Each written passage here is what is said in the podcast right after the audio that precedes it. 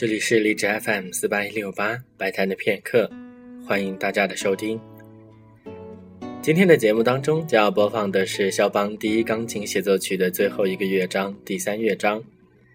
第三乐章采用的是回旋曲式，这种曲式一般会重复听到某一段或者两段旋律。在第三乐章里，最为出彩动听的是接近中曲的一段华彩，写的既轻盈又别致。除了肖邦，别的作曲家还真的很难写出这种感觉。肖邦在巴黎时，李斯特是他的好朋友，舒曼也专门为他写下了“脱帽致敬吧，先生们，一位天才来了”。据说肖邦自己的演奏风格，也就是非常细腻而且富于灵感的。下面就请大家一起来听肖邦第一钢琴协奏曲的第三乐章。